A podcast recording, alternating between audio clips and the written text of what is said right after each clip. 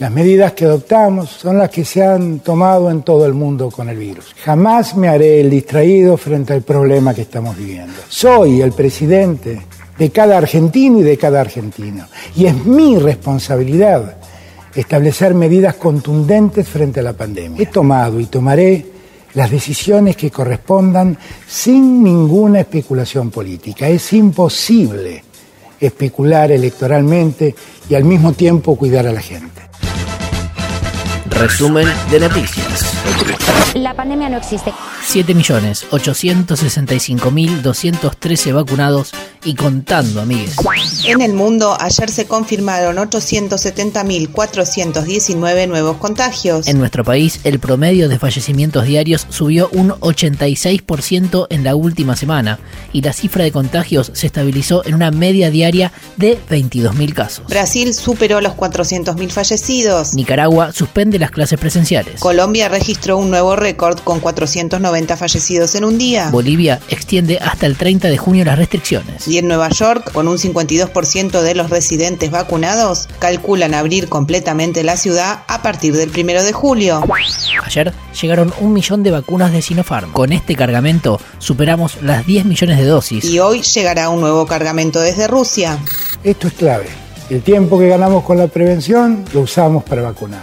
Habló Alberto. La situación epidemiológica en el área metropolitana de Buenos Aires es crítica y tenemos otras zonas con alta tensión sanitaria. Por ello, debemos continuar con las medidas para garantizar que todos puedan acceder a la atención sanitaria que necesitan y se merecen. Para establecer zonas de riesgo se analizaron el aumento de casos en los últimos 14 días, cantidad de casos sobre población y ocupación de camas de terapia. Así se establecen cuatro zonas.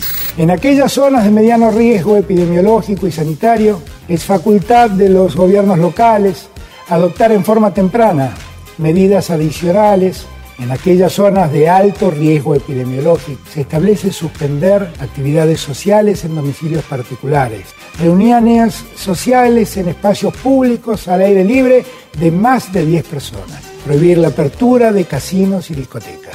Los bares y restaurantes funcionarán hasta las 23 horas y no se podrá circular entre las 0 y las 6 de la mañana de cada día. Y para las zonas de alerta epidemiológica y sanitaria, en donde entra el AMBA, los locales comerciales funcionarán hasta las 19 horas. Después de las 19 horas, la gastronomía podrá continuar con envíos a domicilio durante el día.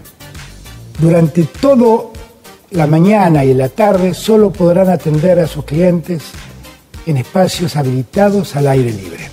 No se puede circular entre las 8 de la noche y las 6 de la mañana del día siguiente. El dictado de clases se realizará exclusivamente a distancia. Las nuevas medidas regirán entre el sábado y el 21 de mayo. Además, anunció el envío de un proyecto de ley a lo Merkel para que en función de criterios científicos claros y precisos se me faculte como presidente de la Nación y se faculte a los gobernadores y gobernadoras a tomar restricciones y medidas de, de cuidado durante esta situación excepcional.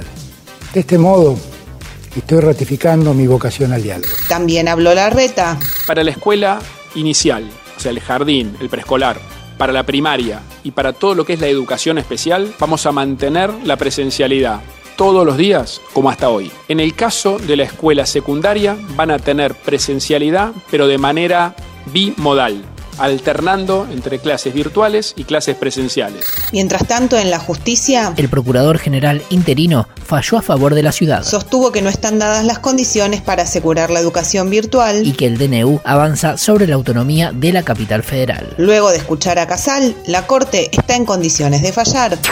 Otras noticias. Parlamentarias. En medio de las idas y vueltas por las elecciones, en diputados avalaron la iniciativa que suspende la caducidad de los partidos políticos que no pudieron realizar elecciones internas. Ahora deberá tratarse en el recinto. Hoy vence el protocolo de funcionamiento remoto para diputados. Y habrá que renovar el acuerdo.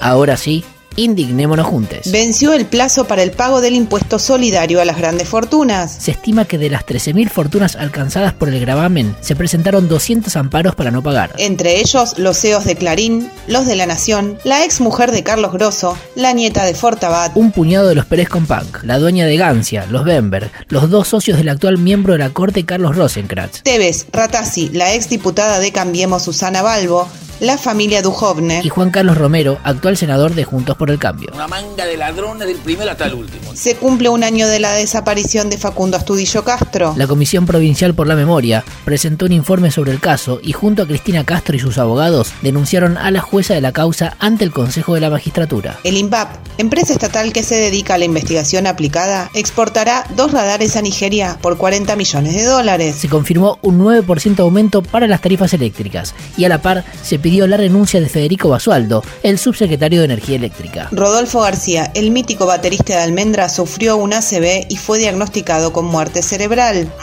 Keiko Fujimori y Pedro Castillo debatirán en Chota, ciudad natal del candidato de izquierda. Y Wanda Nara se mandó a confeccionar una campera con su rostro.